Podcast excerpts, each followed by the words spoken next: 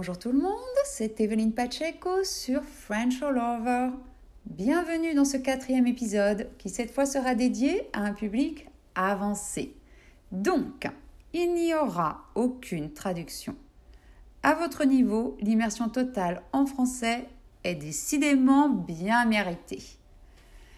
Alors aujourd'hui, je vais vous lire un extrait du livre Le nez d'un notaire de Edmond About, écrivain français du XIXe siècle et membre de l'Académie française. Ensuite, je vous poserai quelques questions de vocabulaire et de compréhension, en espérant que vous serez nombreux à relever le défi et à me répondre via le voice message de l'épisode. J'ai choisi cet extrait pour trois raisons. Premièrement, c'est extrêmement bien écrit. Deuxièmement, c'est humoristique. Et troisièmement, c'est très français. Donc j'espère que vous partagerez mon avis et j'attends euh, vos commentaires. Commençons. Alfred Lambert, avant le coup fatal qui le contraignit à changer de nez, était assurément le plus brillant notaire de France. En ce temps-là, il avait 32 ans sa taille était noble, ses yeux grands et bien fendus, son front olympien, sa barbe et ses cheveux du blond le plus aimable. Son nez, premier du nom, se recourbait en bec d'aigle. Me croira qui voudra, mais la cravate blanche lui allait dans la perfection. Est-ce parce qu'il la portait depuis l'âge le plus tendre ou parce qu'il se fournissait chez la bonne faiseuse? Je suppose que c'était pour ces deux raisons à la fois. Autre chose est de se nouer autour du cou un mouchoir de poche roulé en corde. Autre chose de former avec art un beau nœud de batiste blanche dont les deux bouts égaux, empesés sans excès, se dirigent symétriquement vers la droite et la gauche. Une cravate blanche bien choisie et bien nouée n'est pas un ornement sans grâce. Toutes les dames vous le diront. Mais il ne suffit point de la mettre. Il faut encore la bien porter. C'est une affaire d'expérience. Pourquoi les ouvriers paraissent-ils si gauches et si empruntés le jour de leur noces? Parce qu'ils se sont affublés d'une cravate blanche sans aucune étude préparatoire. On s'accoutume en un rien de temps à porter les coiffures les plus exorbitantes. Une couronne, par exemple le soldat Bonaparte en ramassa une que le roi de France avait laissée tomber sur la place Louis XV. Il s'en coiffa lui-même, sans avoir pris leçon de personne, et l'Europe déclara qu'un tel bonnet ne lui allait pas mal. Bientôt même, il mit la couronne à la mode dans le cercle de sa famille et de ses amis intimes. Tout le monde autour de lui la portait ou la voulait porter. Mais cet homme extraordinaire, ne fut jamais qu'un porte-cravate assez médiocre.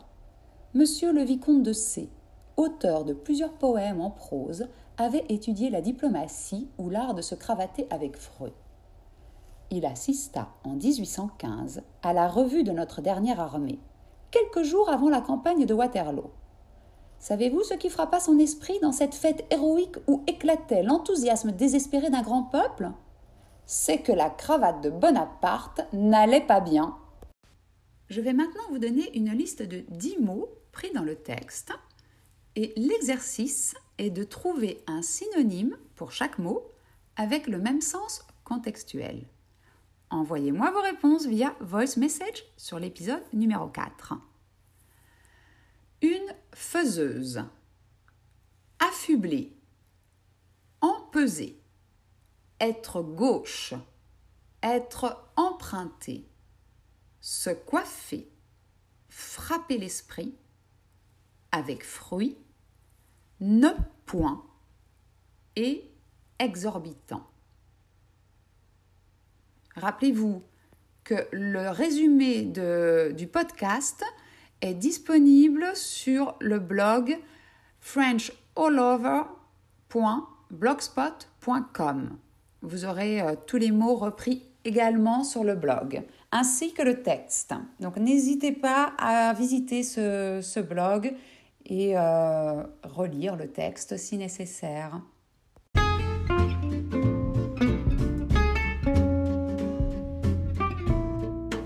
Pour terminer cet épisode, je vais vous poser trois questions de compréhension sur le texte.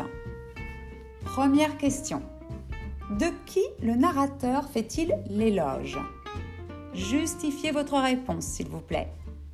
Deuxième question. De qui le narrateur se moque-t-il? De nouveau, justifiez votre réponse. Troisième question. À votre avis, quel est le thème de cet extrait? Alors, de nouveau, n'hésitez pas à visiter le blog frenchalover.blogspot.com vous y avez l'extrait ainsi que le vocabulaire et toutes les questions. Donc euh, cela peut peut-être vous aider à répondre euh, aux questions et envoyez-moi vos réponses via voice message sur l'épisode numéro 4. On fera ensuite un autre épisode qui discutera de ce vocabulaire, du texte, avec certainement un professionnel de la littérature française. Merci beaucoup de votre écoute et à très bientôt. Au revoir.